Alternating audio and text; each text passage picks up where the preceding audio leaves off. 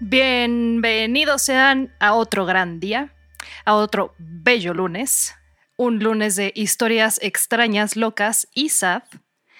Eh, el día de hoy seré buena onda, porque creo que la vez pasada fui mala onda, entonces hoy, hoy es una historia buena onda. Y les vengo a platicar de una de mis pasiones. Eh, si no me conocen, mi nombre es Sofía y mis hobbies incluyen jugar League of Legends, ver monos chinos y meterme de vez en cuando a la lista de los 10 más buscados del FBI, nada más porque sí. Eh, creo que tal vez es como sentir que estás ahí como en medio del chisme, viendo qué pasa, viendo qué no pasa, pero creo que por eso me gusta. Y conmigo, el día de hoy, están Jime, la que siempre me sé su nombre. Hola. Y ahora no me sé tu nombre, ahora no lo chismosé. ¿No? Eh, hoy voy a ser Merlín. Ah, Merlín, sí es cierto, sí es cierto. Merlín. Ahora sí no me acordaba. es que ya no me impactó tanto como ah, ok. tu simp. De acuerdo. Ese me marcó. Está bien. Merlín, el día de hoy. Algo normal. Pero bueno. Como que después de eh, todos los nombres que... has tenido, ese es el más sencillo. Como el más. ¿eh? ¿Merlín? Es un nombre, ajá. Es un nombre. Eh, pues sí. Ese sí existe. Sí, es un nombre agradable. Sí. Me gustó. 10 de 10. Eh, pero bueno, antes de empezar, de hecho, hay algo que les quería platicar que no lo hice antes de que entrara, de que empezáramos a grabar, porque es algo que creo que tenemos que decirle a más a la mayor cantidad de personas que pueda. Si tengo que gritarlo a los cuatro vientos porque estoy impactada. Y dije, oye, tengo un podcast. ¿qué tal que lo digo aquí y así tal vez lo escucha más gente? Pero bueno, eh, básicamente, el fin de semana descubrí algo que me voló la peluca, pero de verdad así me voló la peluca. Y es que si tienes una cuenta de correo, de así de la secundaria, de primaria, prepa, todos los correos, absolutamente todos los correos que has tenido en tu vida siguen ahí. Si no los borraste, ahí están. Y supongo que es algo que hace mucho, ajá, ajá, supongo que si lo piensas, pues es algo que hace mucho sentido, ¿no? Así de, ah, pues sí, Simón, pues ahí tienen que estar, ¿no? Es que yo no necesito pensarlo porque esa cuenta todavía la uso para todo lo que me piden así de regístrate para ver más o cosas así. Esa es la cuenta que uso. Entonces sí me meto a cada rato para verificar mis usuarios y cosas así. Y me he dado cuenta, justamente. Sobre todo porque hay cuentas que sí tengo desde este, sobre todo juegos y así, que sí tengo desde hace 10, 15 años. Y bueno, o sea, literal, todas las pinches cadenitas que te mandaron en secundaria, un pedo así, ahí siguen. O sea, si las buscas, ahí siguen. La cosa aquí es que descubrí que básicamente tener 30 correos guardados en tu mail es el equivalente a dejar un foco prendido todo el día en consumo y emisiones de. Oh, no. Ajá. De gases invernadero de CO2. Sí, estaba enterado de esa tragedia ambiental. Yo no sabía, yo no oh, sabía. Entonces el viernes me dio un breakdown porque dije, no, no tengo que borrar todos mis pendejos correos, pero literal, tenía más de 10 mil correos en mi cuenta. Tengo 10 mil entre 30, que son como pinches 900 focos al día. Ajá, ajá, exacto. Y no solo son sin leer, son todos, absolutamente todos los que tienes guardados. Oh, Tus pinches cadenitas que ahí tienes desde la secundaria, ahí siguen. Entonces, estoy aquí para darles un ataque de pánico como el que me dio a mí y pedirles por favor que si pueden, traten de borrar la mayor cantidad de correos posibles. Eh, ahí búscale así como acomodarlo del más viejo al más nuevo y por favor borren sus correos porque aparentemente es muy malo. Muy, por alguna razón tengo un correo que dice Santa Lucía ya comenzó y ya tiene avances. Bórralo. Bórralo, bórralo, bórralo. sí, esa es la revelación. Esa, es la revelación que tuve. Cosa tan nefasta de los correos, pero eh, pues también las redes sociales contaminan. Sí, lo sé. Ah, oh, Todo contamina. Sí, no, pues todo, todo contamina. Nuestra absolutamente todo contamina. Ahorita contamina. Yo aquí como pendeja intentando ser vegana para dejar de tener una huella exactamente. tan grande. Exactamente. Y yo sé, o sea, yo sé que técnicamente nosotros no somos el problema. Así de pinche Amazon se le está pasando bomba. Aquí las pilas de litio de Tesla, así. Eh. Pero bueno, creo que, no sé, sé que yo personalmente sé que si hay algo que puedo hacer que no me cuesta tanto trabajo, prefiero hacerlo. Claro, como borrar mails, ¿no? Digo, es mejor hacer algo a no hacer nada. Exactamente. Claro, claro. Y ese es mi mensaje el día de hoy. Y, ah, no, no, no, esperen, hay una segunda parte del mensaje. Y es que este podcast es traído a ustedes gracias a sadeira.com. Y si tú estás escuchando esto por primera vez y dices, ¿qué pepinos es un sadeira.com? Pues déjame decirte. Eh, sadeira.com es un sitio web, una empresa que te puede asesorar y ayudarte para que crees la página web de tus sueños. Eh, si les dices que vienes de parte de la trifecta malvada, tienen meses sin intereses y también tienen asesorías gratis, donde te pueden ayudar a planear tu sitio web, a ver qué quieres. Ellos se encargan de absolutamente todo. Se encargan del el diseño, de la programación, del dominio, de tu correo. Tú básicamente lo único que tienes que hacer es imaginar tu página web perfecta y llegar a sadeira.com y decirles, oigan, vengo de parte de la trifecta malvada, de mis super amigas de la trifecta malvada, y ya con eso estás al 100. Sadeira.com tiene el mejor servicio y precios muy bajos. Así que si necesitas una página web, por favor, corre con ellos. De parte de la trifecta malvada, así es. Y con esos dos temas muy importantes ya revisados, platicados, eh, mi tema, por si no lo habían adivinado todavía, es básicamente les voy a hablar de la lista de los 10 más buscados del FBI. Y tal vez tú estás diciendo, oye, ¿qué carajos es eso? Tal vez ni tenías idea de que el FBI tenía una lista. Pues no te preocupes, yo te voy a decir qué es, quiénes han estado, quiénes están, cómo se hizo, cuándo empezó, así todo. Básicamente va a ser acá el cúbole de la lista de los 10 más buscados del FBI. Ay, sí, eh, qué emoción. Estoy muy emocionada. Entonces sabré abran su Excel, agarren el trapeador y la escoba, donde sea que estén escuchando esto, es momento de empezar. Y esto, sus orígenes, curiosamente, son en el viejo oeste. Porque tú, una de las cosas, cuando piensas en el viejo oeste, además de vaqueros, caballos y... ¿Cómo se llama la estúpida enfermedad esa? ¿Es salmonela? No, no es salmonela. Fiebre amarilla. Peste no, no, no. peste Igual es la fiebre amarilla. Eh. La de Red Dead Redemption, se me olvidó cómo se llama. Tuberculosis.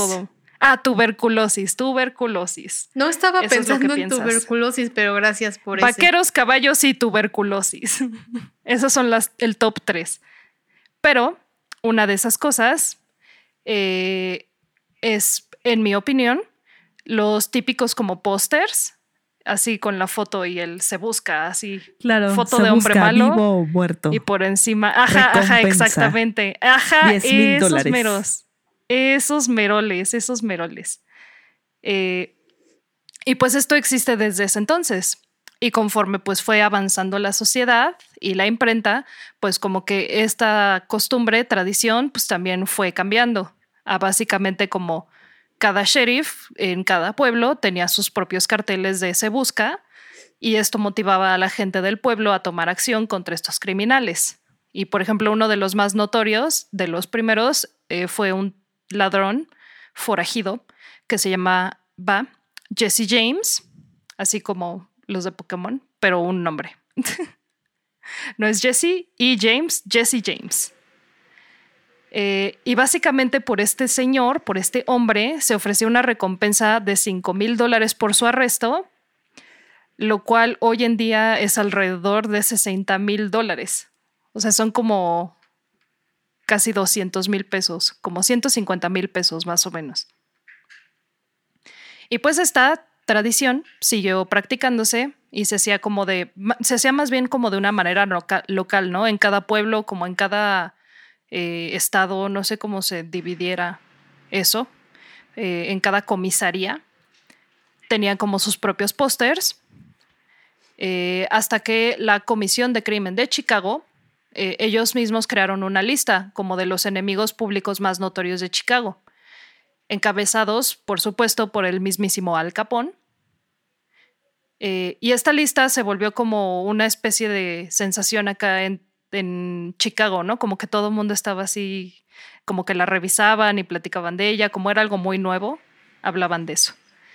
Eh, y fue aquí cuando el director del FBI, Edgar J. Hoover, notó la popularidad de la lista eh, y se tomó como algunas libertades de ir a hablar con la prensa y le habló a un reportero de los que él consideraba eran los 10 hombres más malosos de todo Estados Unidos. Y fue de esto que en 1950 nació la lista del FBI de los 10 más buscados. Al crear la lista, se idearon dos marcadores por los cuales tenían que pasar los candidatos para ver si eran lo suficientemente malos, ¿no? Para entrar en la lista. Y el primero es que el hombre malo en cuestión debía de tener como varios cargos previos, ¿no? Además de ser considerado una amenaza a la sociedad. Y el segundo es que hasta cierto punto se debía de saber que la publicidad que se le hiciera en la lista, porque pues, seamos sinceros, realmente lo que se hace en esta lista es como publicitar las caras de, estos hombres, eh, pero se tenía que saber que básicamente esto que estaban haciendo iba a ser beneficioso para atraparlo. O sea, no tenía que ser alguien que ya fuera famoso o alguien que ya, o sea, por ejemplo, como Al Capón, por eso no ponían Al Capón en, o sea, no, no existía, pero en caso de que existiera, pues no lo iban a poner porque ya todo el mundo sabía que era un mafioso, ¿no? En Estados Unidos. O sea, nada más era como, así como los comerciales del 5 de al servicio de la comunidad. Ajá, algo así, algo así. Las únicas reglas eran, uno, tener cargos previos y ser un hombre malo, y dos, no ser famoso. Ajá, exactamente. Del mal.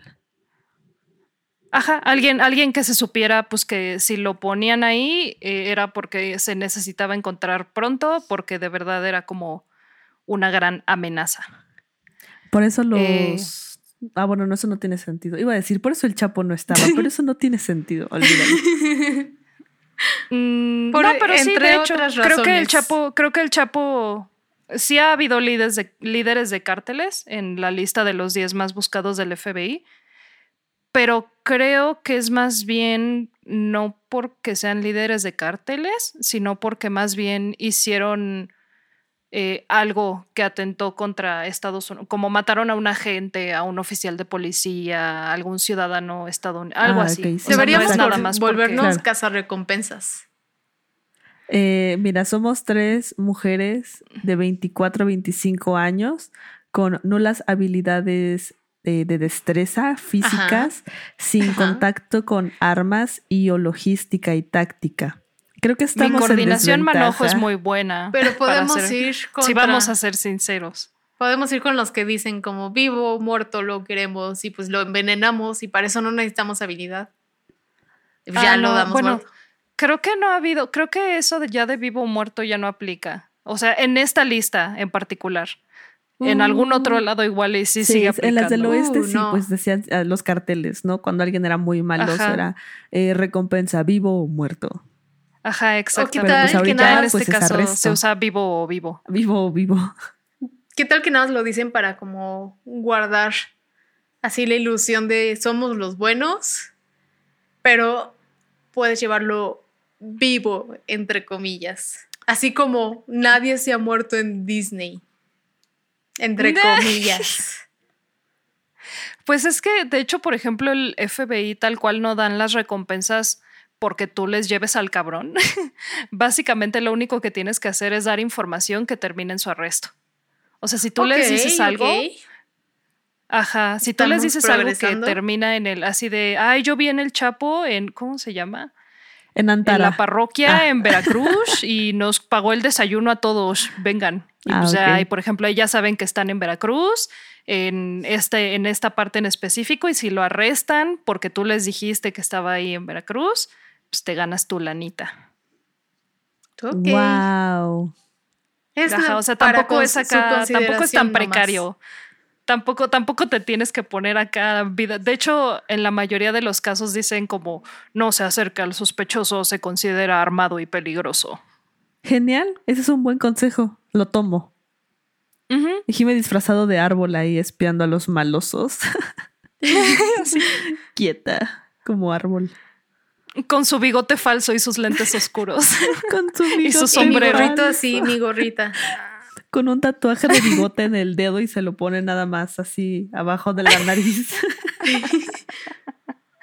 Ay, no. Con los sombreros esos que son tejidos que tienen como barba, gime con uno de esos así. Ay, qué gracioso. Ah. Pero bueno, a ver. Eh, curiosamente, con cada década el enfoque de la lista como que va cambiando para adaptarse a la sociedad. En los 50, cuando recién empezó la lista, estaban enfocados en ladrones y hombres que habían escapado de prisión. Uno de los primeros hombres en entrar a esta lista se llamaba Thomas y él había atracado un tren, un tren de correos. Usé la palabra, uso la palabra atraco porque no sé cómo es la palabra correcta. Cuando como que robar un tren, siento que se puede entender que llegó y se llevó el tren, ¿no? Pero pues no. Este, un atraco. Hizo un atraco. Sí, el atraco está Arriba un atraco. Forajido. Atraco. Están siendo atracados. Están siendo atracados. Bueno. Pero bueno. Amo. Eh, fue un, un, robo al tren. Eh, a otro hombre que se llamaba William Nesbitt robó una joyería. Eh, Henry Mitchell robó un banco de depósito de seguros. Omar August Pinson robó una tlapalería. No sé si es la palabra correcta, pero me refiero a esas tiendas donde venden herramientas, clavos, palas, cinta, como todas esas cosas manuales de hombre. De hombre. La palería. Macho. Ajá. Eh, en, la década de los 60 ya había pasado por un total de, o sea, para cuando llegaron los 1960, ya habían pasado por 129 nombres en la lista. Y bueno, se dice, o sea, cómo funcionaba esto de ir metiendo nombres nuevos, básicamente es que se tenía que quitar un nombre, pero técnicamente nada más hay dos maneras de que se quitara el nombre. Y uno es siendo capturado y el otro es haber muerto. La realidad es que hay una tercera manera de que el FBI, o sea, como que no lo mencionan mucho. Una pero es el herramienta misteriosa. Ajá básicamente es el estatuto de limitaciones. O sea que tu crimen venza. Eh, usualmente los únicos crímenes que no tienen estatuto son homicidios en primer grado eh, o, bueno, en ese entonces, ¿no? Por ejemplo, antes una violación creo que sí tenía un estatuto, bueno, incluso ahorita, creo que hay algunos estados en donde hay como seis años por una violación por un asalto de sí, pero creo que si eres menor de edad cuando sucedió eso, no se vence en ah, ningún lado. Sí. Ajá. Bueno, de hecho, de hecho, creí que lo que ibas a decir es que si eres menor de edad, eh, en algunos estados se vence cuando seas mayor de edad, cuando cumplan los 21. ¿En serio? Si Según yo era al revés. Eh, pues es que en el que en algunos de los que vi sí sí hay, o sea, hay algunos donde no vence eh, bajo ninguna circunstancia, ¿no? Eso esto ya es obviamente actual. Pero sí varía mucho de estado a estado y obviamente pues me imagino que también de país en país debe de variar. Eh, en Estados Unidos específicamente, O sea, también mi, mi pinche referencia creo que de esto, creo que era Alabama, porque era de los primeros estados. Ay, bueno, Uy, no, exacto. Alabama, Alabama, Alabama es como la barra en el piso, ¿no? de ahí Home para arriba. Alabama. Inserte canción punto mp3. Este, pero bueno, es eso. eh, algunas ofensas menores pueden tener de 1 a 5 años y crímenes mayores de 6 a 10 años. Eh, realmente esto depende por completo, como les decía, del país, del, del mismo estado dentro de Estados Unidos. Eh, y realmente muchos de estos criminales estuvieron varios años en la lista de los más buscados, por lo que eventualmente algunos de los estatutos se vencieron porque como dije, muchos eran de robos o de asaltos, eh, y esos normalmente sí, sí expiran. Eh, ¿Más hace sentido? Eh, pero bueno, volviendo a los 129 nombres de la primera década, de 129 se arrestaron a 26 de estas personas gracias al apoyo de ciudadanos que dieron para dar algún tipo de información y otros 20 fueron capturados por el trabajo pues, normal, ¿no? Del FBI. O sea, de 129 se supone que atraparon a, a 40. Y también cabe mencionar que si, o sea, no porque quiten tu nombre de la lista, significa que no vas a volver a estar nunca jamás. Eh, hay algunos que nada más creen que dejan de ser como una amenaza en el preciso momento, porque pues van muchos años que no los ven o algo así. Pero cuando se libera algún puesto, pues pueden volver a meter el, mismo nombre. Ok. La década de los 60 eh, vio más énfasis en fugitivos que habían escapado anteriormente, como dije, y secuestradores. Philip, ah, eh, eh, eh, esta es mi parte favorita de los 60 Esta es mi, parte favorita de toda la lista de, los 10 más buscados. De Philip Alfred La Normandin, quien fue colocado en la lista el 17 de abril de 1961 por el robo de un supermercado y una balacera contra uno de los oficiales de policía que respondió al robo.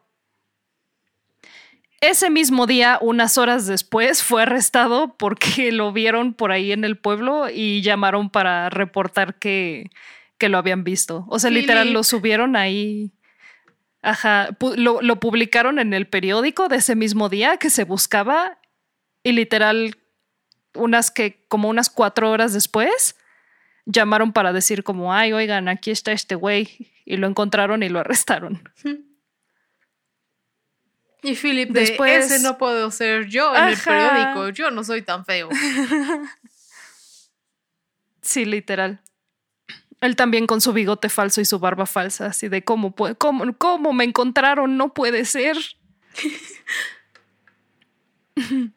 Eh, y bueno, en contraste a Philip, está Víctor Manuel Gerena, que es quien más tiempo ha estado en la lista de los más buscados, con un total de 32 años. Él fue el número 386 en ser agregado a la lista y era buscado por un robo a una empresa de seguridad. Se robó un total de 7 millones de dólares y pues lo pusieron en la lista en 1984. Y en abril del 2016 se quitó a Gerena de la lista, no por, pues por no haberlo encontrado, porque llevaba 32 años prófugo y literal en ningún momento habían tenido información de él. Lo único que sí sabían es que, oh, sorpresa, sorpresa, ¿quién lo pudo haber venido? Se escapó. ¿A dónde creen? Tienen tres intentos para adivinar a dónde se escapó. El compatriota. El paisano, así es, se vino a Él México. reactivó la economía raro. con una sola mano. Y hasta el día de hoy siguen buscándolo. Ay, no, Drake. Eh, ya no me ajá, ya eso. lleva 37 años sin ser encontrado. Y por cierto, aunque ya no sea un miembro de los 10 más buscados, sigue siendo un miembro de los buscados a secas. Y cualquier información que lleve al arresto de Víctor Manuel Gerena será recompensado con un millón de dólares. ¿Un millón de dólares? Un millón de dólares. Un millón de dólares. Haberlo dicho antes. Eh, ay. Eh, su foto, como ya saben, pues va a estar incluida en el contenido interactivo de este capítulo, porque qué tal que en una de esas sorpresas, sorpresa es tu abuelito, es tu tío. Eh, para ustedes. Tu tío. Jime y. Ajá, Jime y. ¿Cómo? Y Merlín. Merlín. Es la última, es la última foto del contenido interactivo. una en blanco y negro. Es el hombre promedio mexicano más promedio se parece. Que mi vida. Ese señor puede ser sí. el que me vende las verduras. Por dos. Sí, Está muy, este sí, señor se parece al 90% de la población masculina arriba de 40. Sí. Nunca había visto un personaje tan genérico. Y bueno, de hecho, si lo piensan, pues la foto que hay aquí es igual y del 84. O sea, ahorita ya que como pinches 40 años, el cabrón ya... Es más, quién sabe si siga vivo. Con ese dinero yo creo que sí. No, pues no sé. Tiene dinero para tener aguante. Pues Pero bueno, ahí tienen un milloncito de un milloncito facilito. de hecho, es el millón más difícil. ¿Qué tal que está en búsqueda de un sugar baby? No sé. No lo sé. No lo sé, no, lo sé. Busca, te puedes. ¿Qué tal que te metes a Tinder y así scrolleando lo ves? Así pon, pon que te interesan particularmente los señores de arriba de 50 años y en una de esas te lo encuentras. Arriba de 80, entre 80 y la muerte. Ajá. Me gustan así como que les guste la vida extrema, que hayan llegado de momento desde Estados Unidos. Ajá. con alrededor de 7 millones de dólares en, sus, en su dinero. Esos son los eh, que me Pero bueno, básicamente cualquier tip, cualquier información que quieran dejar, nada más así pon en Google FBI 10 Most Wanted y te va a llevar al portal del FBI. Y ya, ahí puedes dejar tus datos, ahí puedes dejar tu tip. No necesitas ser un ciudadano americano para ganar de este delicioso dinero gringo. Y si se enteran por ahí que es su tío, pues ahí me andan avisando, se ponen la de Puebla, sí, por favor. Sí, ¿qué tal que es tu tío? ¿Qué tal que es tu tío que ni te cae tan chido? Entonces, ganar, ganar, te deshaces de tu tío y te ganas un millón de dólares. No hay fallas. Yo no le veo fallas. Yo no le Yo lo veo como un excelente plan. Cero fallas. Eh, ah, claro, en, este punto más o menos, eh, no, no podemos olvidar tampoco al compañero Ted Burundi, quien también quedó en la lista en 1978, después de escapar por segunda vez en Florida, y ya sabemos que lo arrestaron porque literal se pasó un señalamiento de alto en un cruce. Estuvo en la lista cuatro días, un gran total de cuatro días. Y pues básicamente de 1970 a 1990 se vieron agregados a la lista muchos miembros y líderes de pandillas y organizaciones, además de algunos asesinos seriales, o sea, ya no eran tantos prófugos, ya no eran tantos ladrones.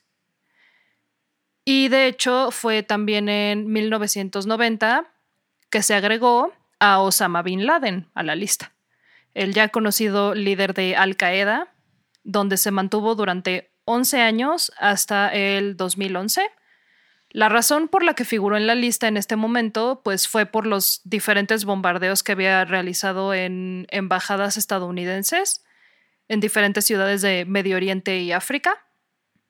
Osama Bin Laden fue retirado de la lista cuando supuestamente murió en la operación Neptune Spear o lanza de Neptuno en Pakistán. ¿Cómo que supuestamente, amiga? Pues no sé, yo no sé si se murió, nunca se vio el cuerpo. Es que dicen que no está tan muerto como tú crees. ¿eh? de hecho, hay una foto, ubicas, cuando el FBI mostró la foto de su cadáver, bueno, lo más. por eso dije supuestamente, sabía que aquí iba a salir algo. Yo, sí, permíteme. Mira, cuando se supone que se filtraron fotos y así de Osama Bin Laden morido, morido tieso. Ajá eh, las comparan con una foto de cuando él estaba vivo y es la misma foto. O sea, la foto de la muerte pues está retocada, es falsa, es falsa. Ay, no, ¿cómo crees, Lupe? Ahora bien, no saben si originalmente es porque alguien lo hizo así como para generar clickbait de alguna manera o si es genuinamente la foto con la que nos querían engañar y solo los cachamos en su mentira y entonces nunca hubo pruebas de cuerpo de otro tipo de evidencia. Entonces, pues se rumora, se comenta que así que digas muy muerto, pues no está. Dicen, ¿verdad? Además de todo, se dice también porque no hay una tumba o cenizas o algún cadáver de Osama Bin Laden porque se supone que le dieron un funeral en el océano, acorde a creencias. Ajá, acorde a creencias creo que del Islam. Entonces, no, no sé, perdón, no sé de qué religiones. Soy, soy muy ignorante de religiones del Medio Oriente, una disculpa.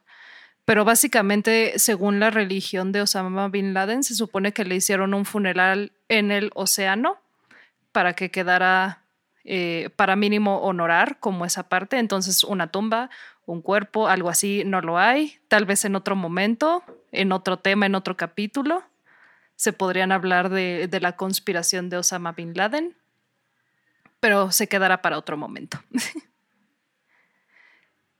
eh, Ay, y también esto, esto no es tan relevante, pero quieren ver el logo de los 10 más buscados del FBI de los noventas. Súper sí.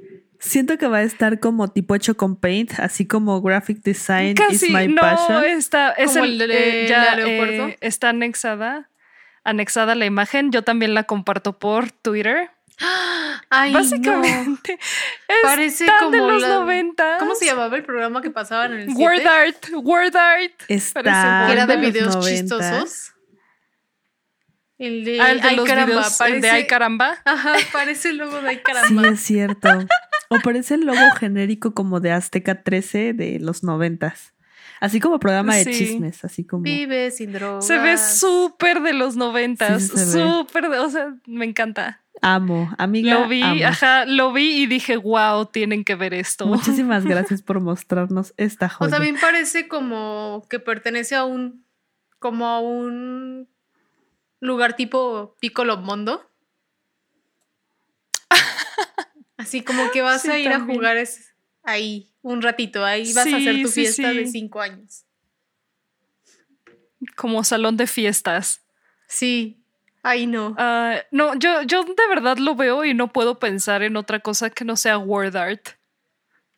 Así de que agarraron y nada más en Word con las letritas decoradas le pusieron chu, chu, chu, chu, chu, y ya, vámonos. Sí lo creo. Ya quedó el logo 10 de 10. Está mejor que el logo del nuevo aeropuerto, eso sí. ah, Digan claro, lo y que eso ya es quieran. mucho decir. Sí, sí, sí. Ah, pero bueno. Ah, en los 2000, la lista estaba enfocada en su mayoría eh, terrorismo, en terrorismo debido pues al atentado del 11 de septiembre. Había muchos líderes y miembros de organizaciones criminales de otros países, incluido México, o sea, líderes de, de cárteles. Muchos pedófilos, sorprendentemente, y muchos mexicanos. Creo que en el 2000, en los 2000 es donde hay más mexicanos en la lista, así son como cinco. Qué orgullo. Viva. Eh, y para los 2010, la lista en su mayoría se componía de asesinos. Y ahora vamos a la lista, como se encuentra al día de hoy. Empecemos. eh, ah, cabe mencionar que no hay un orden en la lista, no hay uno que sea más buscado que los otros. Nada más este es el Uno orden en que el que sí, yo los puse. O sea, que el número Sí, uno bueno. es el más, más, Ajá. más, más, más buscado, que es más Ajá, buscado que el número 10, por ejemplo.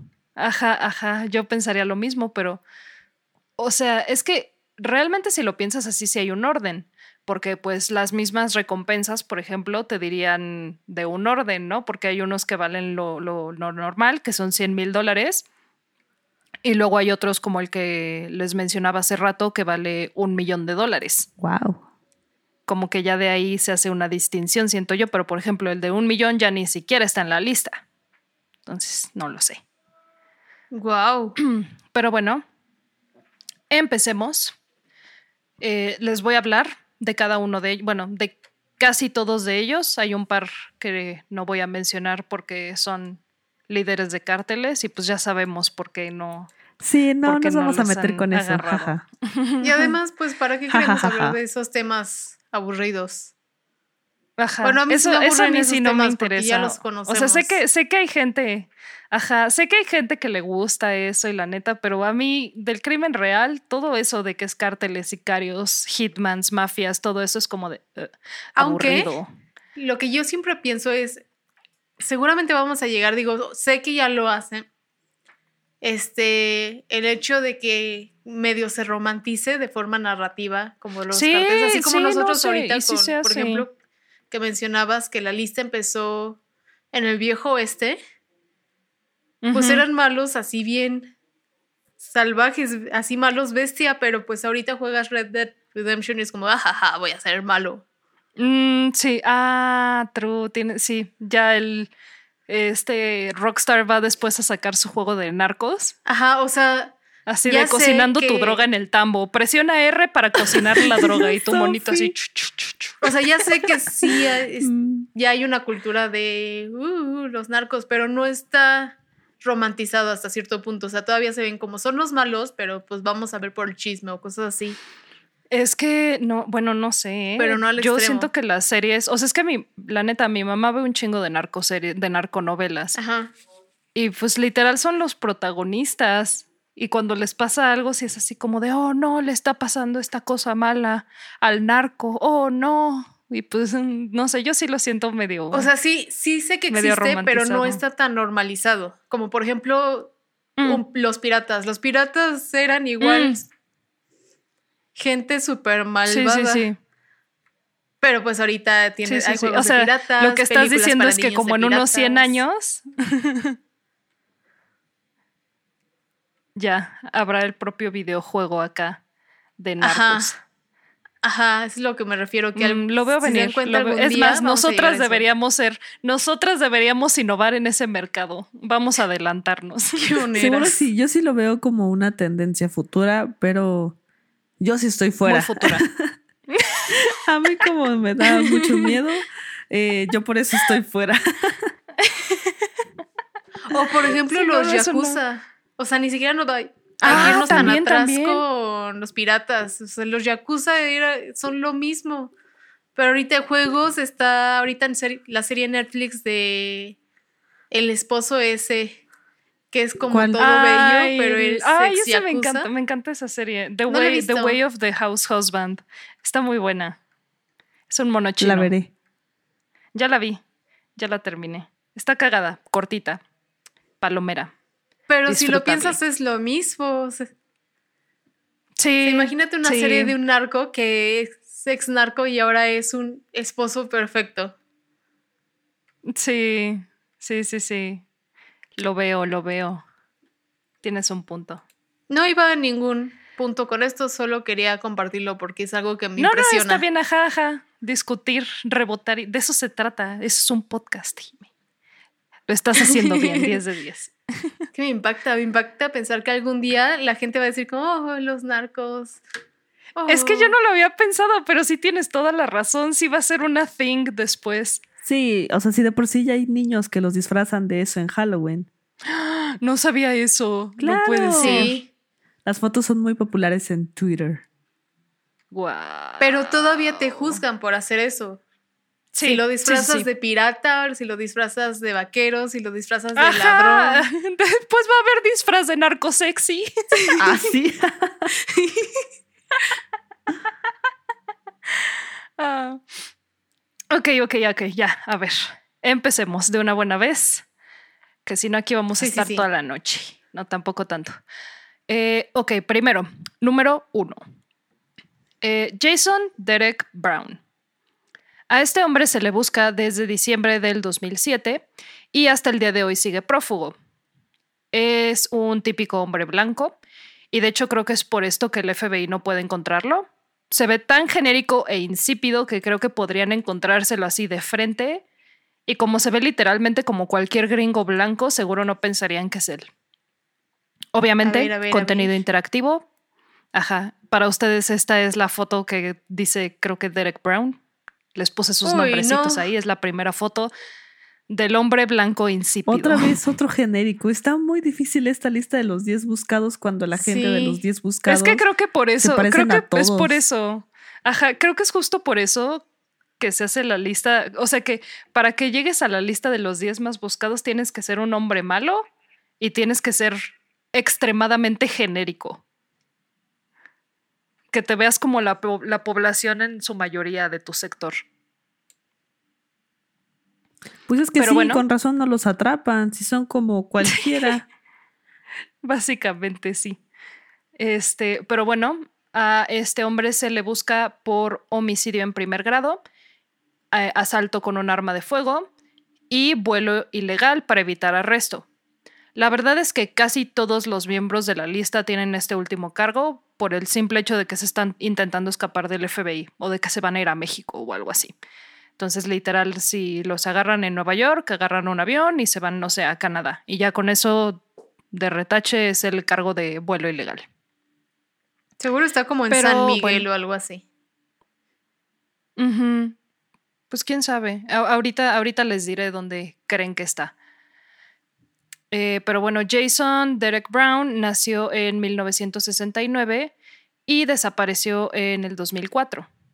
Pasó gran parte de su vida en Francia, por lo que habla francés perfecto, y su trabajo era en el sector de negocios, por lo que empezó a hacer como mucho dinero y se volvió este empezó a vivir la vida genérica de hombre blanco adinerado, donde le gustaba salir de antro a diario y presumir sus relojes caros y sus coches caros y su fiesta en yate. Típico hombre, hombre blanco adinerado hetero. Pero eventualmente, debido a drogas, eh, deudas de apuestas y todos sus pendejos gastos exuberantes que tenía, eventualmente se quedó sin dinero. Y fue en el 2004 que Derek Brown se le hizo una brillante y muy gran idea asaltar una camioneta blindada de las que traen dinero, de esas de los bancos. Le disparó al guardia de la camioneta, la cual se encontraba en un cine AMD en Arizona, el guardia estaba sacando el dinero del cine cuando se le acercó un hombre enmascarado, quien sin previo aviso y de la nada le disparó cinco veces en la cabeza, eh, matándolo pues enfrente del conductor y varios testigos que llamaron al 911. Y el guardia traía alrededor de 56 mil dólares. Derek se llevó el dinero, corrió a un callejón cercano y escapó en su motocicleta de montaña. El guardia quien mató, Robert Palomeros, murió una hora después, eh, de camino al hospital. Al poco tiempo encontraron la motocicleta de montaña abandonada y la revisaron por huellas dactilares y literal estaba toda llena de los dedos cochinos de Jason Derek Brown. Se cree que de Arizona se fue a Las Vegas y de ahí a California, donde se quedó con su hermano. El FBI se enteró de esto y mandaron agentes a casa del hermano eh, a buscarlo, pero sorpresa, sorpresa, ya no estaba ahí cuando llegaron porque un pajarito, quién sabe quién le pudo haber dicho, definitivamente no fue su hermano, wink wink, si fue el hermano, le dijo que lo venían a buscar y pues el güey se fue para cuando llegaron.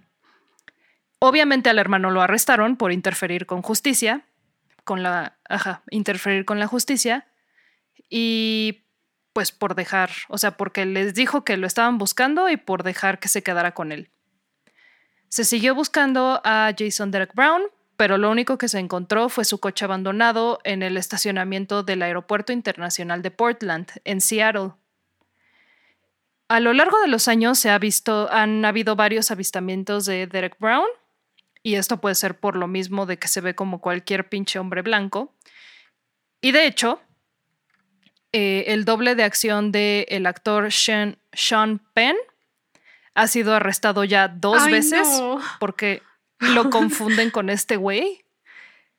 O sea, de que yo me imagino el escenario perfecto así de que lo arrestan y luego es como, ay, eres tú otra vez y el güey sí.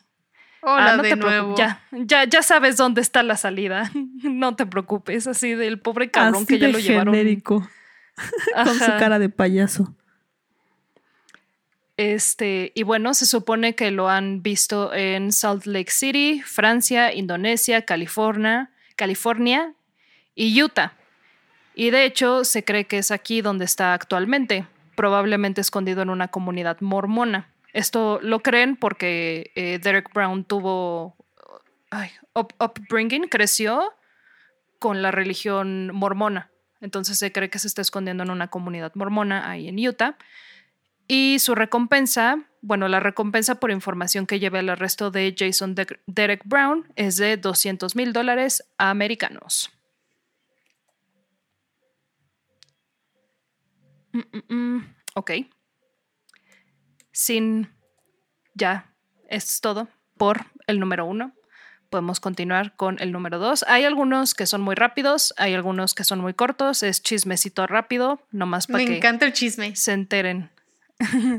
nomás para que se enteren de. el chisme. ¿Quiénes son? ¿Qué hicieron? ¿Por qué están ahí? ¿Por qué no están ahí? El número 2, 2, 2, 2, 2 es Eugene Palmer, que es el anciano más anciano que ha estado en la lista de los más buscados del FBI. Tiene 81 años y no lo han encontrado. Al Chile yo creo que ese señor ya está bien tieso. Sí, pues ya lo alcanzó el tiempo. Porque se le busca desde el 2012. Uy, no, eh, tiene cara de más de que no se cuida. Ah, sí, sí. Eh, ajá, está en el, en el contenido interactivo. La mayoría de las fotos, salvo por la de los sicarios eh, líderes de cártel, van a estar en el contenido interactivo. Si igual quieren chismosear en internet, nada más, como ya les dije, FBI ten Most Wanted y ahí les sale todo. Pero sí, se ve súper, se ve súper acabado el señor. Cuando están así de rojos es porque algo anda mal. Como el cochinito de Toy Story. Algo anda mal. Supongo. Ah, pero bueno, se le busca por el alegado crimen de alegadamente haber matado a su nuera. Y como les dije antes, por vuelo ilegal para evitar arresto. Y básicamente la historia empieza así. Tammy Palmer se casó con John Palmer, el hijo de Eugene, y ellos vivían en Rockland, Nueva York, en el mismo terreno donde vivía Eugene. O sea, básicamente el señor tenía un terreno grande donde vivía él, y en ese mismo terreno le puso casa a su hijo, le puso casa a su hermana, o sea, era un terreno grande y había algunas, creo que eran tres casas para su familia. Al paso de los años, el matrimonio de Tammy y John, como la mayoría de los matrimonios de los noventas, se fue para abajo y eventualmente se separaron y empezaron a salir con otras personas. Pero su relación se volvió un poco más hostil, llegando al punto de que Tammy sacara una orden de restricción contra John y pues lo sacó de la casa. Esto no le gustó nada al anciano Eugene, debido a que la orden de restricción abarcaba también el territorio donde estaba su casa, por lo que su hijo ni siquiera podía ir a visitarlo o quedarse con él. Lo que siguió fue una guerra de boomers, donde Tammy y Eugene se tiraban, la, se tiraban mierda el uno al otro. O sea, de que en la mañana Tammy se despertaba temprano a tocar el claxon como loca de su coche para despertar a Eugene. Eugene le cortaba la luz de la casa o la dejaba sin gas. O sea, se, estaban jodiendo como de esa manera. Y todo llegó a un punto de quiebre cuando Tammy estaba empezando a ver el divorcio con John. Y en la... Eh, se dice indemnización cuando se separan y pide cosas la esposa de lo que le mm, corresponde. sí, es un tipo de indemnización. Ok, bueno, digámosle así. Eh, no solo pedía quedarse con la casa en la que estaba, sino también con el territorio completo de Eugene. O sea, la tierra, las casas, todo. Fue en septiembre del 2012 que Tammy estaba caminando hacia su casa después de dejar a sus hijos en la parada del autobús. Eugene la estaba esperando en una parte del terreno y cuando Tammy pasó por donde él estaba, le disparó con una escopeta. El primer tiro falló, el segundo tiro le dio en el pecho Tammy corrió hasta que eventualmente colapsó en el patio trasero de su casa. Eugene la siguió y cuando Tammy estaba en el piso le disparó una tercera vez. Después de eso, se dice que Eugene huyó inmediatamente a casa de su hermana, la que también estaba en el territorio que era de él. Le dio dinero para pagar los impuestos del terreno y de las propiedades. Le dijo lo que había hecho y le pidió una hora antes de que llamara a la policía. Lo que Eugene no sabía es que un vecino ya había llamado a la policía, reportando que escuchó dos tiros de escopeta, gritos de ayuda de una mujer, seguidos de silencio y un último tiro. Para cuando las autoridades llegaron, la propiedad en la propiedad ya no había nadie y a Eugene no se le ha vuelto a ver. Encontraron su camioneta abandonada cerca de Harim State Park, el cual tiene 20.000 hectáreas de extensión. Llevaron a unos perros para que siguiera el rastro del olor de Palmer, el cual los llevó a un campamento dentro del bosque, pero después de eso perdieron el rastro y se cree que este señor está viviendo en el bosque, en el parque hasta el día de hoy, o que se murió ahí mismo. Eh, esto lo creen principalmente porque pues este señor se dedicó por mucho tiempo a ser un cazador, entonces creen que está viviendo ahí de, de lo que le da el bosque. Pero igual no puede quedarse ahí por siempre. Pues sí. Bueno, claramente. No. Sé, yo siento que no. Lo más probable es que también, sí. Es que más bien el pedo no es que, o sea, igual y sí se podría quedar ahí para siempre, pero no con 81 años. Ajá. Es igual y un jovenazo acá de 30. Ajá, creo que más bien ese es mi punto. O sea, técnicamente puede quedarse ahí, pero igual por este, no importa qué tan buen cazador seas, pues estás preparado para y has practicado estar ahí, a lo mejor por, ya, si quieres, un mes. Un mes estás listo para vivir, pero a su edad y ya quedarte muchísimo tiempo. ¿Cuánto tiempo lleva ahí perdido? Y el invierno, Ajá. Ah, desde el 2012, no. o sea, técnicamente ya, debería, ya llevaría nueve años. Sí, no, no, pues a lo mejor no la armó. Eh, pero, por ejemplo, si no tienen la certeza, ¿como cuánto tiempo más dejarían el señor antes de asumir que efectivamente ya pasó? Pues yo creo que depende de la persona. o sea, por ejemplo, al señor que lo dejaron 30 años, yo creo que es porque cuando desapareció, pues tenía como unos que serán 20, 30, ¿no? Ajá. Entonces, pues ya de 60, todavía puede seguirlo buscando. Pero un señor de 80 yo creo que con unos 20 años, 15 años que lo dejes en la lista, ya. Pues sí, ¿no? Ya lo sacas a la goma. Ajá. Ok. ¿Qué, tan probable es que siga sí, No, pues no, entiendo. O sea, idealmente los dejan ahí hasta que puedan confirmar que están muertos, que sorprendentemente sí lo hacen mucho. Eh, con los certificados de defunción y eso logran encontrar a, a varios de los fugitivos pero si se muere en el bosque. sí, está difícil. No creo que vaya a haber. Ya pasó a ser parte del ecosistema. Ajá, de que ya se lo comieron los castores o algo así. los castores.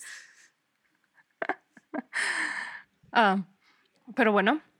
Siguiente, número tres, es Alexis Flores, un hondureño, nacido en 1975 que llegó buscando trabajo a Estados Unidos. Fue en el 2000 cuando llegó a Filadelfia y al, ah, bueno, como saben, bueno, no, no sé si tengo que seguir recordando esto, fotos de todos los fugitivos en el contenido interactivo con su respectivo nombre. Él también siento que se ve medio genérico, la neta. Bueno, no, sí está un poco más distinguible. Tiene una carita como. Eh, creo que solo porque es como de rasgos latinoamericanos, pero, o sea, en general sí también se me hace muy se señor ve como un genérico. promedio. Como un godín. Un poco sí. Así de los que dicen, Ninje, ya vámonos, aquí espantan. un poco sí. Más muerto por dentro, pero lo veo, lo veo. Eh, pero bueno, en el 2000 llegó a Filadelfia y se encontraba viviendo en las calles, hasta que alguien le ofreció vivir en el sótano de un edificio que al momento se encontraba vacante. le dio ropa y también le ofreció trabajo como reparador. Y fue en el verano de ese mismo año que Ariana de Jesús desapareció. Igual una niña de familia hispana viviendo en Estados nacida y viviendo en Estados Unidos. Eh, fue cinco días después de que desapareció que su cuerpo sin vida fue encontrado en el sótano donde vivía un tal Carlos, el cual resultó ser un alias que usaba Alexis. Y pues para no entrar en detalles, nada más diré que la encontraron como encuentran a muchas mujeres en México el día de hoy. Sí, esperado. Sí, ya sé. Eh, en el 2002, ah, bueno, no, cabe, cabe mencionar que obviamente el tal Carlos, eh, el hombre que le habían ofrecido vivir en el sótano de ese edificio, pues ya no estaba, ¿no? Desaparecido. En el 2002, Alexis Flores fue arrestado por robar de una tienda departamental en Arizona. Lo dejaron ir por ser su, entre comillas, primera ofensa y por ser una ofensa menor. Dos años después, en el 2004, lo volvieron a arrestar por entregar una identificación falsa cuando un oficial le pidió una identificación, o sea, un, como un INE, básicamente. Eh, y fue en ese momento que se descubrió que estaba residiendo en Estados Unidos de manera ilegal y fue deportado de regreso a Honduras. Cuando hicieron esto no, se sabía que Alexis estaba involucrado en el asesinato de Ariana y fue hasta después de que fue deportado que se vio que el ADN que se había encontrado en la escena del crimen era el mismo que el de Alexis. Y obviamente como fue deportado y en Latinoamérica a nadie le importa, no ha sido encontrado y de hecho ni siquiera se sabe si sigue en Honduras o incluso si se regresó a Estados Unidos otra vez. Porque no creo que porque nada más lo hayan sacado se fuera a rendir. Yo creo que este güey ni siquiera sabe que es de los más buscados del FBI. La verdad. Tendría sentido para mí. Si lo, ajá, si lo regresaron a Honduras y luego después lo metieron a la lista, pues ¿cómo, cómo vas exacto, a ver? seguro ni se enteró. A menos que sea alguien ahí ¿Como tú? rarito como yo, ajá, que le gusta así meterse. Eso es lo bueno, que si algún día llego a estar en la lista de los más buscados del FBI, me voy a enterar.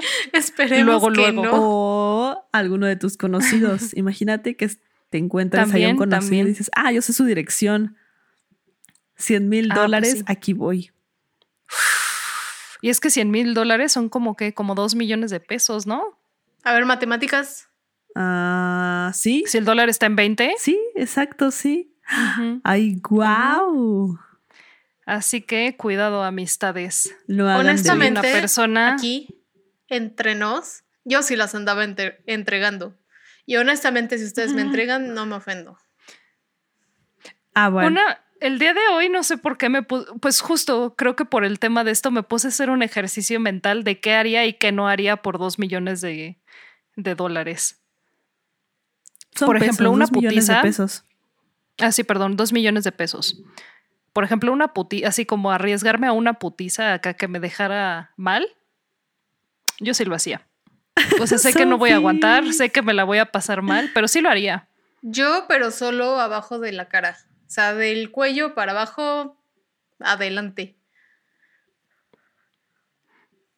Iba a decir, Mm, pero es algo de roto, la cara- algo roto tal vez. De la cara es lo que vivo, pero no vivo de la cara, porque vean mi Ah, y luego me acuerdo, y luego me acordé que esto me llevó a un tren de pensamiento de si habrá gente que literal se dejará que le paguen para que le partan la madre. Sí. Porque tiene que haber, ajá, Es exacto, tiene que haber gente dispuesta a ganar dinero, ajá, exacto, con tal de que nada más le peguen. Y por supuesto tiene que haber gente dispuesta a pagar por partirle la madre a, a alguien sin consecuencias. Es más común de lo que uno creería, estoy segura.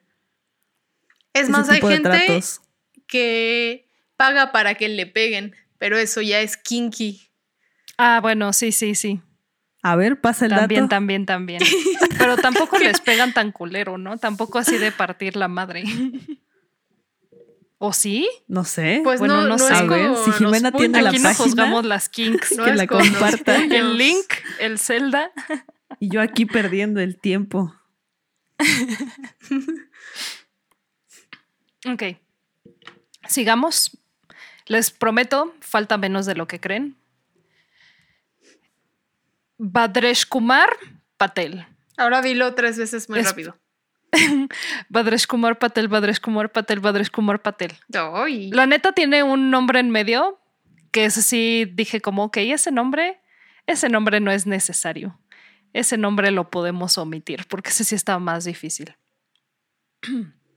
Pero bueno, nació en Gujarat, India, 1990 y en el 2013 se casó con Palak Patel debido a un matrimonio arreglado entre sus dos familias.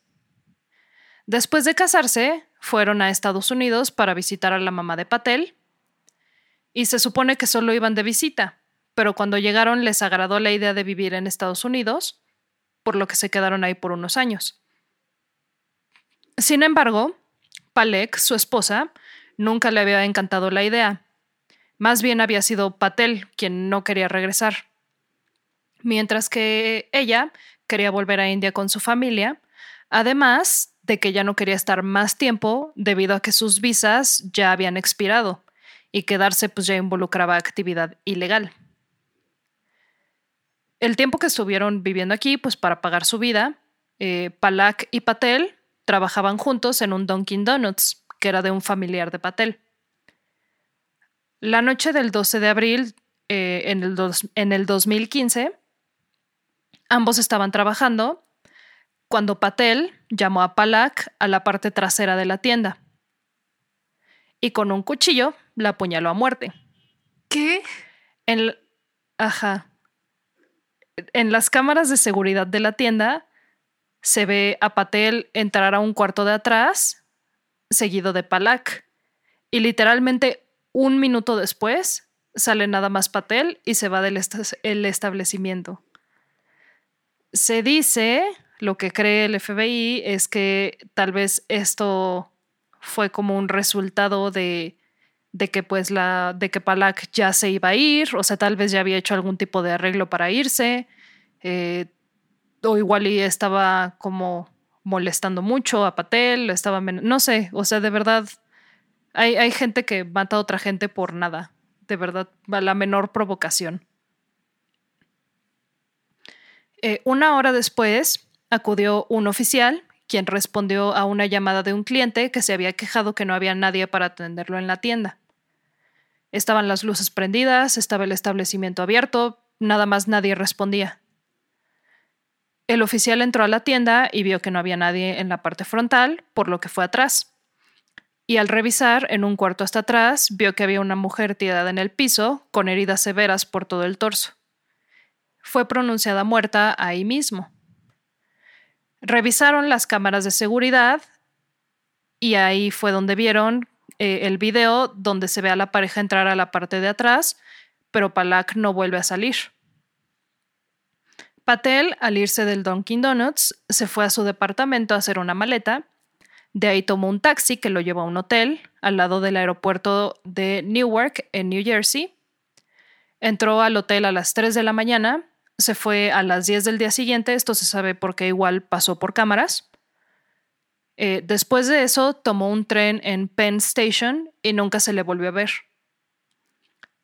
Lo más probable es que no tomara el avión debido a que su visa estaba expirada, y como ya lo estaban buscando, si lo detenían por algo así, era seguro que iba a terminar arrestado. Entonces, lo más probable es que debido a la visa, seguro sigue viviendo en Estados Unidos ahí es donde lo están buscando. O sea que realmente no tiene manera de, salir de Estados Unidos, o bueno, al menos no manera legal, ¿verdad? Pues. ¿Se podría salir por la frontera? ¿Revisan visas en la frontera? Sí, sí, sí. ¿O podría nadar? Habrá. bueno, no sé dónde va a nadar. va a atravesar el Atlántico nadando.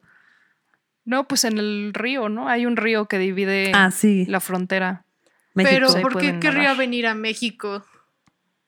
Sí. Porque pues ya de México se puede ir a, India. Mm, pero no justamente lo que él quiere es no irse. Ah, bueno, seguro sí. Pero no sé.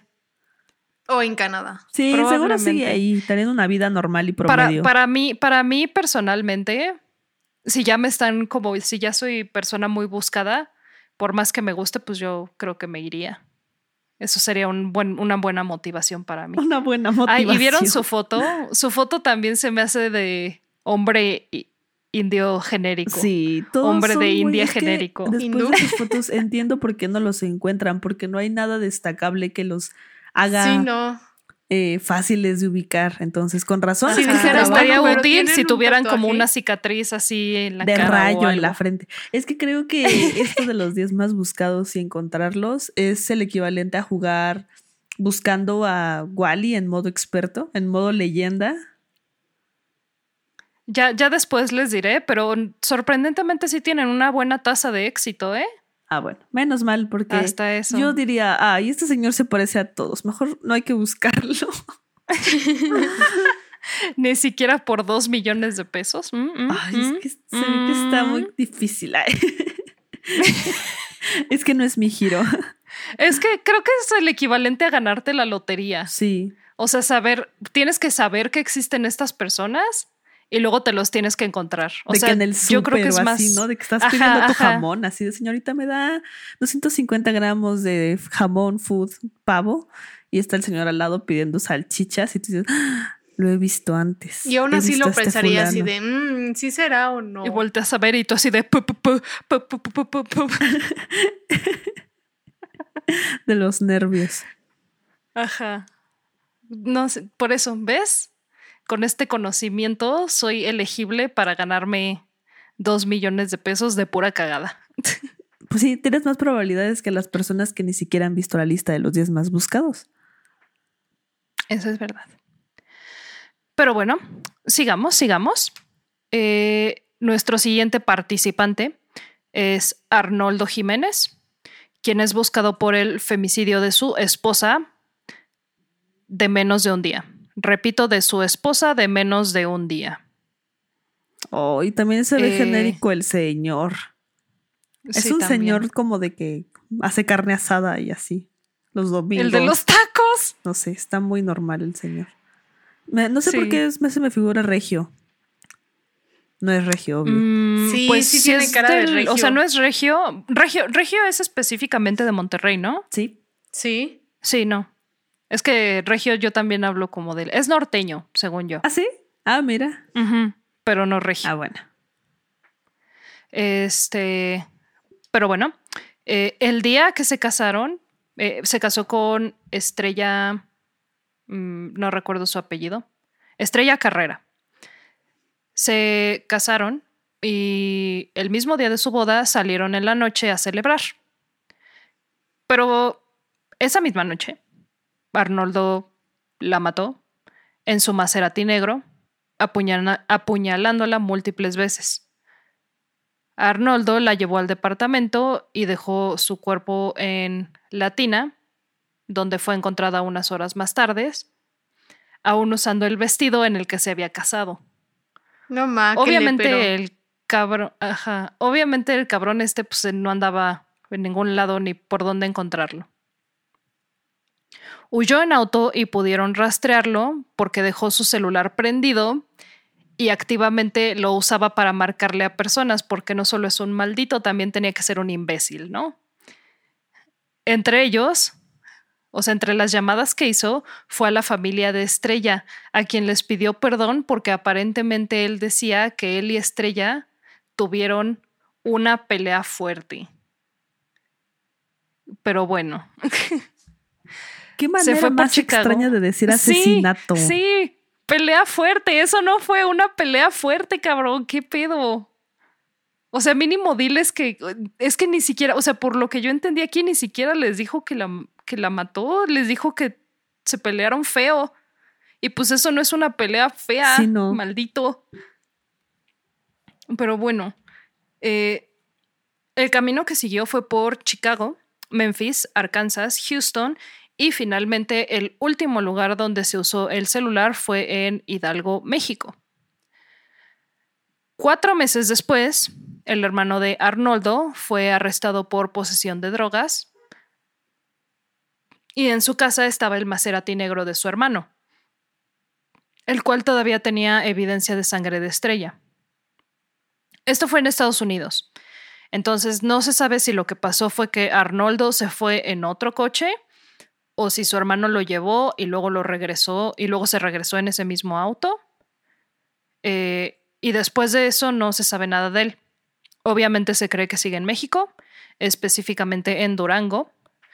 Así que ya saben, si quieren agarrar a un cerdo y ganarse casi dos millones de pesos, eh, pues ándenle. Ya ahí tienen la foto, memorícensela si vives en Durango o si tienes ganas de irte de vacaciones a Durango, ándenle. Díganle así, chismenle al FBI, pero recuerden que no es prudente decirle así como de, oye, te conozco, tu cara se me hace como familiar, ¿de dónde te ubico? ¿Tú eres Arnoldo? No se le... Ajá. Y tú así de, ¿Arnoldo? Y el güey así de, ¿qué, qué, quién eres? No hagan eso, no se le acerquen nada más acá de lejitos, recuérdenlo, por favor. ok, ya, ya casi terminamos, lo prometo. Espero estén teniendo un momento ameno. Esta es una historia, o sea, este caso es uno agridulce, pero ya veremos por qué.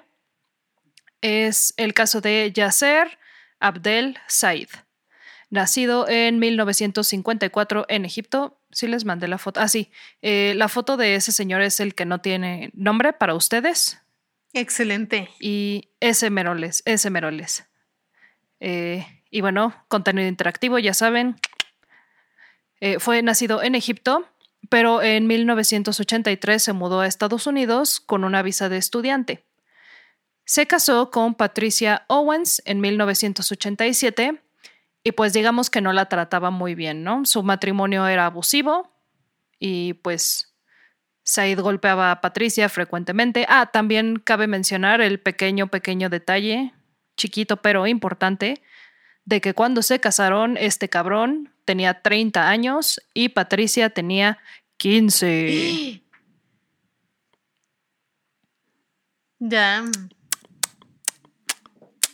Oh, y está mi perrito aquí dormido al lado de mí y le escucho como ronca. ah, pero, ok.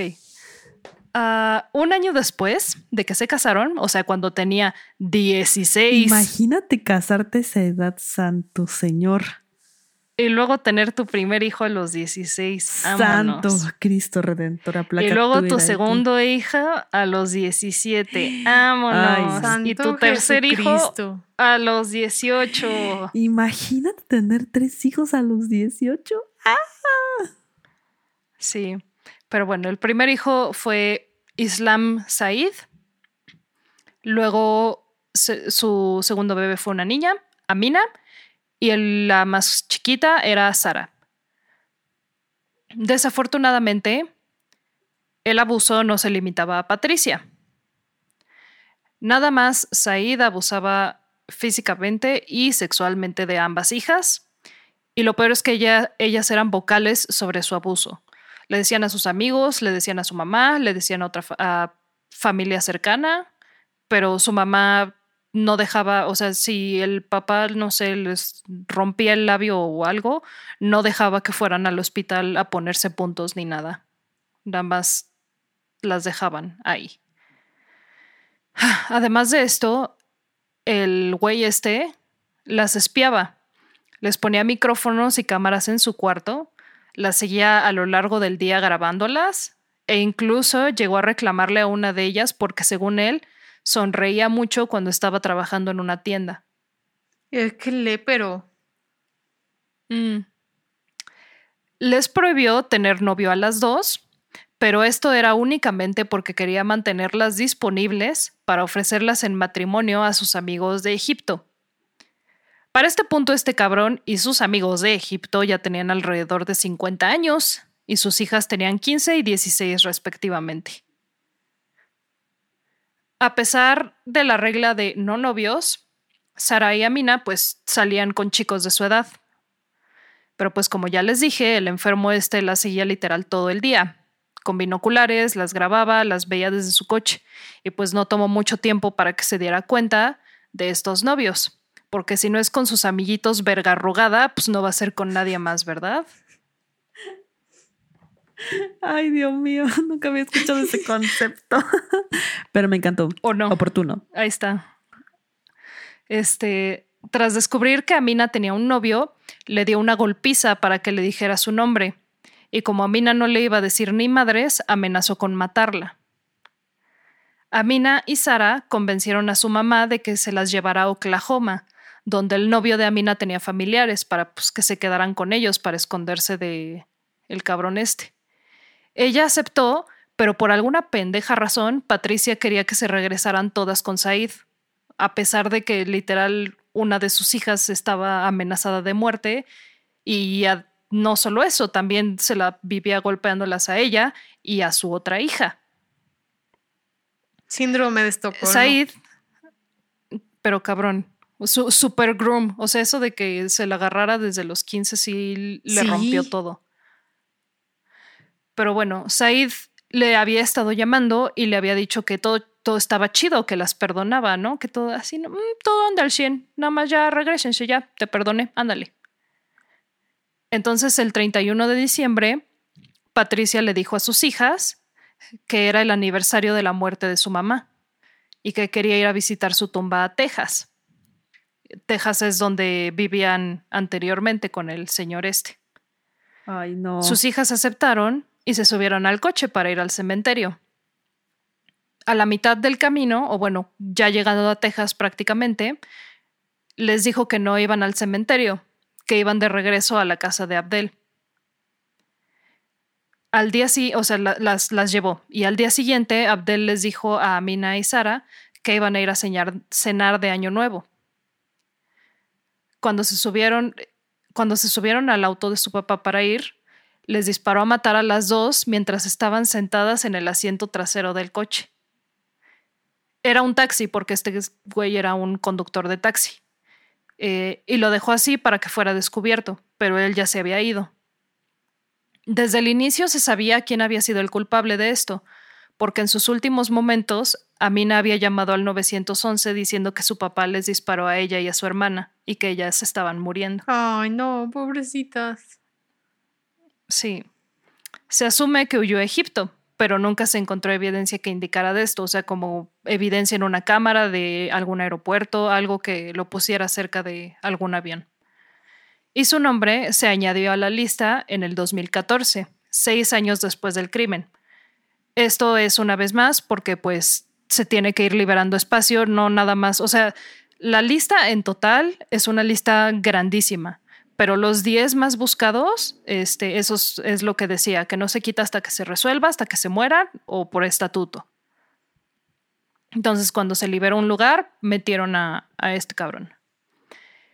En el 2017 llegó un tip al FBI de un trabajador de mantenimiento de un complejo de departamentos sobre un, sobre un hombre que quedaba con la descripción de, de Yasser Abdel. Tras investigar, se descubrió que el complejo de departamentos donde trabajaba el hombre que dio el tip era propiedad de Said Islam, el hijo de este güey. Cuando un agente llegó a interrogar a Islam, él no quiso cooperar, o sea, les dijo que se fueran, que él no tenía nada que hacer, por lo que fueron a, conseguir una orden de cateo. Y también se registró que unos minutos después de la visita del agente, este Islam había hecho una llamada o un teléfono no registrado. Al día siguiente, cuando los agentes llegaron con la orden de cateo, el departamento ya se encontraba completamente vacío. Eh, vacío de, personas, básicamente porque se encontraban cosas como un cepillo de dientes y colillas de cigarros, con los cuales pudieron sacar ADN que comparar a, al que tenían de Amina y Sara. Y se concluyó que el ADN de estas cosas tenía relación paternal biológica con el de las chicas. El año pasado, 2020, en marzo, el FBI comenzó vigilancia de 24 horas en el hogar de Salal, el hermano de Said. En la vigilancia se vio a padre e hijo entrando y saliendo de la casa. Y después de una semana de vigilancia, arrestaron a Islam Yasser y a su hermano Salal.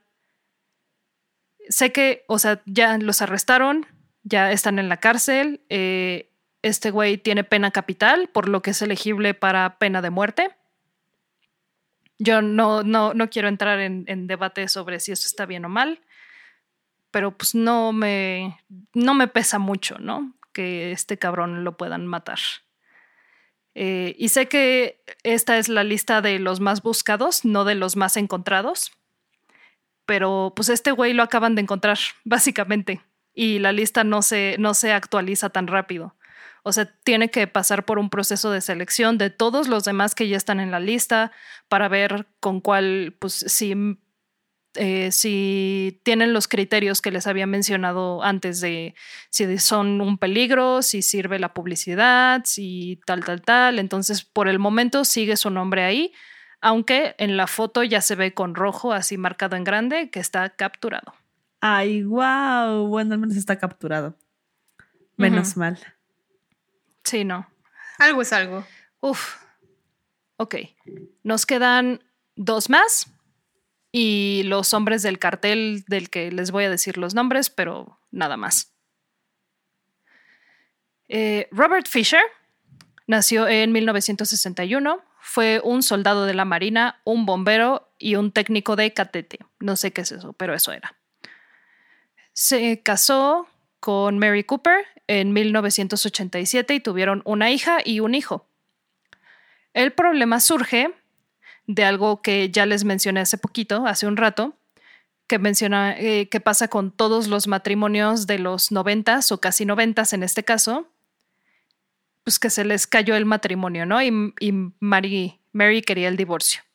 Y pues Robert, siendo un hombre muy sensato, muy cuerdo, muy zen, pues procedió a hacer lo que haría cualquier hombre sensato del que se van a divorciar causó una explosión de gas en la casa mientras toda su familia seguía adentro. Ah, qué sensato. Sí. La casa ardió durante casi seis horas después del fuego. Se descubrió, para bien o para mal, que Mary, Britney y Bobby habían muerto debido a un corte a lo largo de su garganta antes de la explosión y para buena medida un tiro en la cabeza. La explosión, como dije, fue debido a gas eh, Robert jaló la línea de, gas de la estufa y dejó una vela encendida dentro de la cocina. Tomó 12 horas para que la casa explotara, lo cual es 12 horas más las 6 horas en lo que apagaban el, incendio. Fue lo que tuvo de tiempo para hacer su escape antes de que siquiera empezaran a buscarlo. La única pista que se tiene, y no es mucho de una pista, es que el día anterior a la explosión fue a un cajero automático donde sacó específicamente 288 dólares, una cantidad muy, muy específica y que realmente no es suficiente para sobrevivir durante más de una semana. Mucho menos si vas a ir como manejando por líneas estatales o incluso si quieres tomar un avión o algo. Eh, a una hora de distancia del hogar de los Fisher se encontró la camioneta familiar en, escuchen, este nombre 100% real, no me lo inventé, el bosque tonto. es el bosque nacional tonto. ¿Así se llama? No me acuerdo en dónde está. Sí. Ok. Es el National Forest tonto. Pero bueno, esto no fue una coincidencia porque Fisher ya conocía esta área bastante bien y lo peculiar es que cuenta con un gran sistema cavernario con muchas entradas, bastante grande. Entonces se teoriza que tal vez como el cavernícola que es está viviendo en las cuevas o que tal vez incluso se haya muerto dentro de una. Y que realmente esto es más que nada porque desde el 2001 no se ha tenido ningún avistamiento de, de este hombre. Y también se ve como un hombre, creo que de él me faltó ponerles las fotos. Sí, pero bueno, se ve como un nombre blanco genérico una vez más. Sorpresa, sorpresa. Para sorpresa de nadie. Literal. Eh, y bueno, el casi, casi, casi último, Alejandro Rosales Castillo, quien, si soy honesta, ah, de él sí, sí, sí tengo foto.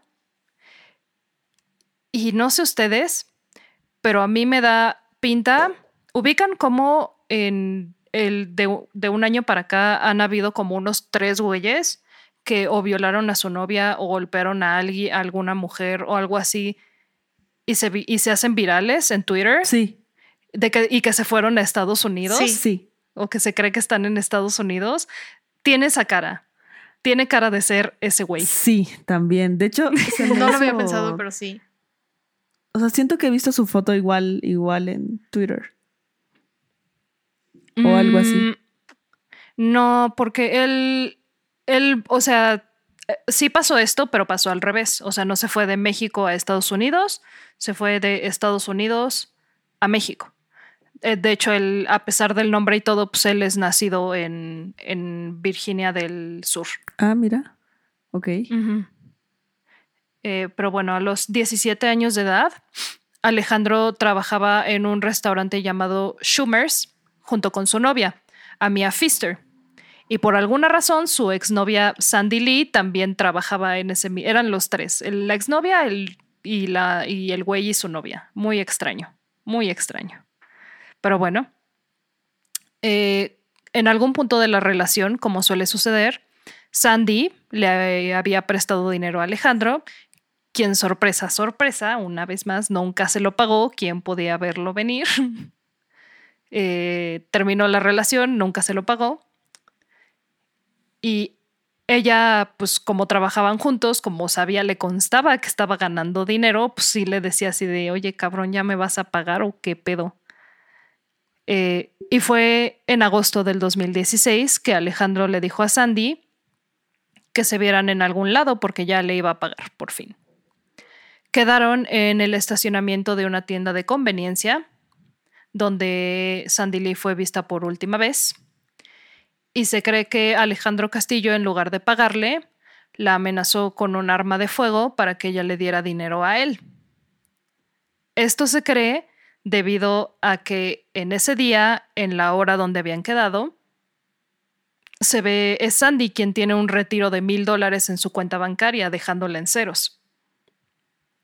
Debido a que nadie la volvió a ver, se cree que Alejandro se llevó a Sandy a un área recluida con la ayuda de su novia y le disparó en la cabeza para matarla. Lo que desconcertó a autoridades al principio es el hecho de que parecía un caso de desaparecidos, ya que Sandy, Alejandro y su novia Amía habían desaparecido los tres el mismo día. Y fue hasta unos días después que tanto la familia de Amía como la de Alejandro recibieron llamadas haciéndoles saber que estaban bien, pero ellos dijeron que no sabían dónde estaban, por lo que sus familias creyeron que tal vez los habían secuestrado. Pero, una semana después, se encontró el auto de Sandy Lee abandonado en Arizona, a 6.000 kilómetros de distancia del pueblo, del pueblo de Alejandro, del pueblo de Charlotte. Después, Alejandro y Amía se fueron a México, otros paisanos compatriotas. Fueron vistos por cámaras de seguridad cruzando la frontera y tres meses después, cuando creyeron que les habían perdido el rastro, Amía regresó y se entregó por su propia cuenta a las autoridades. Ella les contó que durante los tres meses que estuvieron en México estaban en Aguascalientes y solo un día de la nada, cuando ella se despertó, Alejandro ya no estaba. Y pues al no encontrarlo, decidió entregarse. Eso fue lo último que se supo de Alejandro Castillo, otro güey que anda aquí en México, por si andan ahí interesados en unos dos milloncitos. Ahí tienen ya la foto, ya saben qué hacer. También está muy genérico. Sí, también. Se ve como junior genérico, la verdad. Sí. Pero un poquito más reconocible, siento yo. Ah, un poco. No sé, maybe. Igual también ya está más viejo que esta foto, entonces eso es lo malo, que a veces pasa tanto tiempo que las fotos pues ya... Ya no son tan adecuadas, ¿no? o sea, ¿cuánto tiempo, por ejemplo, pasó de esta foto a ahorita? Fueron... Estoy buscando, les dije 2016, van seis años. Uy, no. Uy, no. Qué bueno, mira, de 17 a 23. No sé. yo siento que yo no he cambiado tanto. Ajá. Ok. Todavía puede estar medio reconocible. Con los ojos muy abiertos por cualquier información Ajá, el- útil el- para el FBI. Exactamente. El pedo ahí es si tiene barba, bigote, si ya está Un pelón. bigote pintado en el dedo.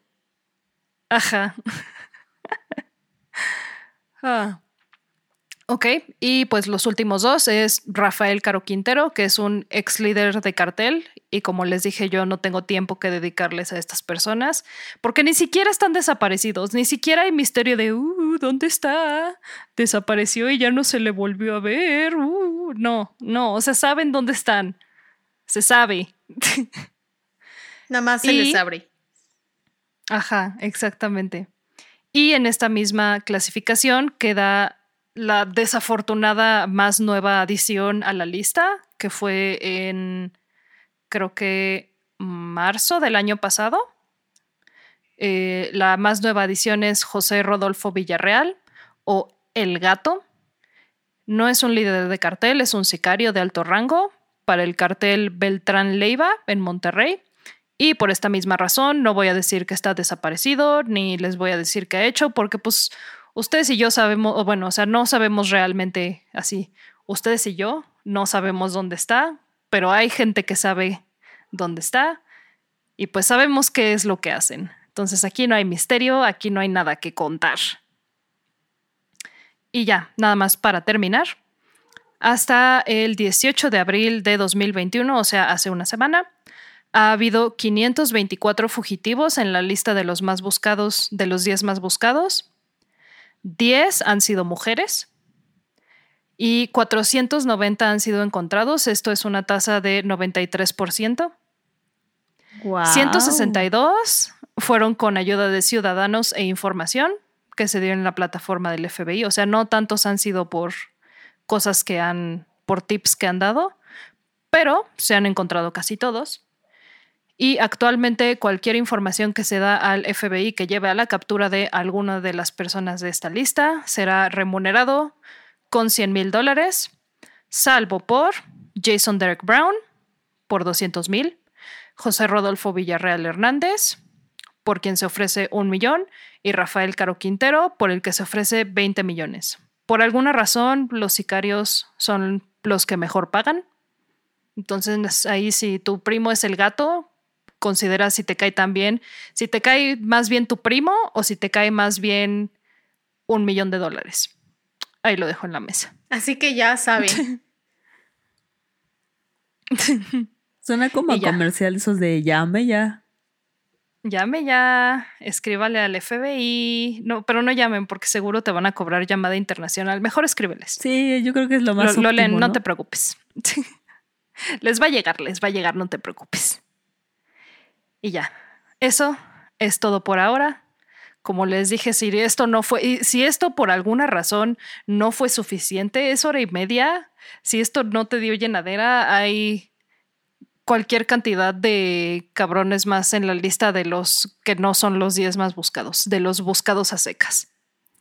Del 11 para abajo. Y ya. Ajá, exactamente. El- los que no son el top 10. Y ya, con esta información, en una de esas, te ganas dos milloncitos. Y nos No dan una porque parte sí. porque nosotros les dijimos. Ah, sí, sí, comisión, comisión. Del 50%, por favor. Gracias de nada. y ya, eso es todo por mi parte el día de hoy. Ay, guau. tenemos algo, una mucho. historia, tenemos comentarios, dudas, ya pasamos Eh, con la historia. Me gustó mucho, gracias, Sofía. Ese es mi comentario. De nada. Estuvo medio largo, pero es que no pude Pero parar. me gustó. Explicado. Sí. Como hilo de media. bueno, está más entonces, ameno. Este, ¿quieren este sí se puede historia? escuchar. Sí. ¿Quieren ¿Quieren monólogo? historia? Simón, Simón. Sí. Simón, Simón, Simón.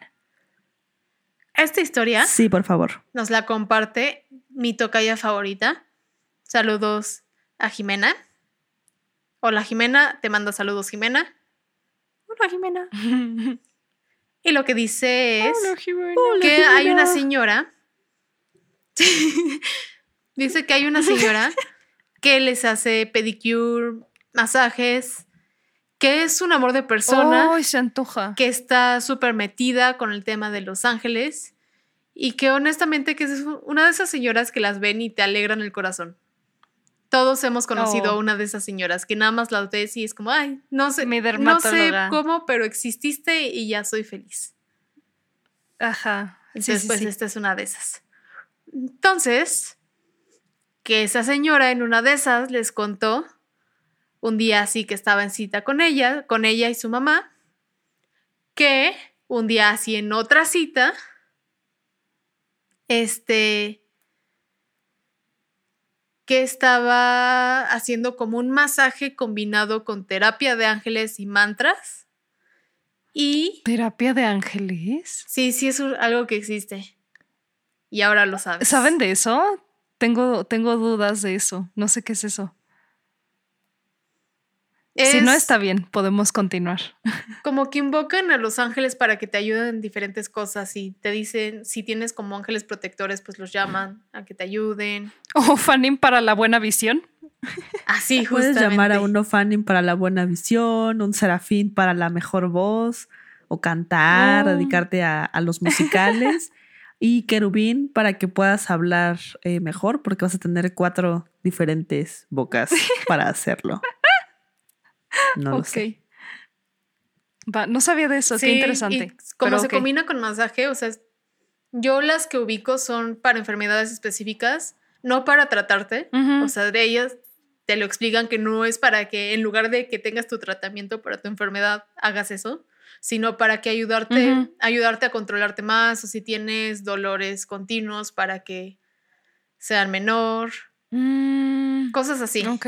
Entonces, pues estaban en una de esas sesiones, bueno, estaba esta chava en una de esas sesiones, en un masaje combinado con terapia, con los mantras, y que de repente en una esquina del cuarto sale como un círculo de luz enorme que se empieza a hacer más y más grande, así como que se abría el piso y vio lo que ella dice ser un ala como de un ángel, pero un ala enorme que cubría todo el largo del cuarto, pero que era de tanta luz que no pudo ver una cara como tal, pero que sí veía como que tenía forma humana. O sea, sí alcanzaba a ver eso, pero había tanta luz que no podía ver detalles. Y dirás como, ah, pues ella vio cosas, pero no, la clienta también lo vio. Oh, no más. Entonces las dos se quedaron así de, oh, Jesucristo, y se pusieron a rezar y a llorar, pero no de miedo, sino porque aparentemente sintieron muy lindo y este, entonces como que estuvieron conmovidas por la emoción. Ok. Ay, me gustó mucho esa historia. Estuvo muy bonita. Me, gusta, me gustan las historias donde hay más de una persona. O sea, hay alguien más que puede decir, no, Simón, Simón, yo estuve ahí. Yo lo vi Esas son con mis mis 400 favoritas. ojos. Sí, Porque ahí, o- alguien ahí que sí, confirma. ya, ya para mí cuando, ajá, ajá, cuando son más de, de una persona, ya para mí no hay duda. Sí, cuando dicen confirmo, es porque pasó de verdad. De a de veras. Yo confirmo también. Cuando ellos Confirmo. confirman, yo confirmo. Yo también confirmo. Sí, Hmm. pero mu- muchas Pues gracias, Tocaya favorita, por esta bella historia. Recuerden, si tienen ustedes más historias, nos la pueden mandar por nuestras diferentes sí, redes compártanos sociales. cositas. Cualquier cosa interesante que tengan que contarnos, fantástica, paranormal o no tan paranormal, pero muy loca, nos interesa. ¿Tienes? Espera, perdón. Voy a hacer un división, pausa. Bueno, ¿tú no tienes algo que mencionar de el ángel? ¿Cómo te llamas? ¿Merlín? Casi te digo tu nombre No. de verdad, pero me detuve. Eh, Quiero saber nada más porque pues yo, yo la neta sí no sé nada de eso, entonces yo no tengo mucho que aportar, pero siempre me interesa ver qué tienes que decir tú al respecto de esto, hmm. o nada en particular. Creo que nada en particular. O sea, que me gustaría O lo mucho que me dejamos de pasara algo tarea. así. Pero, o sea, yo sí creo que, haya- que fue un ángel. eh, personalmente, por mis propias creencias, no creo que sea un ángel como los que cree, como los que nos imaginamos, como el señor caucásico, pero sí creo que fue uno porque igual tienen alas y así, entonces sí me suena lógico que lo hayan visto con sus Si se veía humanoide, podría ser, podría ser un arcángel. ¿Cómo se llama? Ajá. No, no, no, un arcángel. El de las muchas caras. Uh, no, pero es que ellos no visitan un Lucifer. Oh. Los Ofanim, Ellos están muy arriba de nosotros. Y los querubines no, no contactan con humanos, salvo en casos muy particulares. Pero no, en general los que sí contactan con humanos son los arcángeles. Mm, podría ser entonces. Sí, sí justo ves. Justo eso quería saber. Gracias. Nombre de nada, gracias a ti. no, no, gracias. No, no, no, a ti. no, no, gracias a ustedes por escucharnos en este otro grandioso día. Eh, esperamos les haya gustado la historia. A mí me gustó. Esperamos les haya gustado mi, mi exposición, mi tesis de los 10 más buscados del FBI.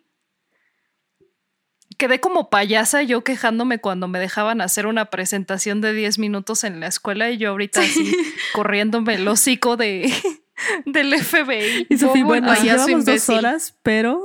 Ella así de, ¿cómo voy a hablar por 10 minutos seguidos? Eso es imposible. Y Sofía ahorita, dos horas después, sí, bueno, como les decía, esto solo es la introducción. ya podemos pasar al tema de lleno. Bienvenidos a mi tesis. Básicamente.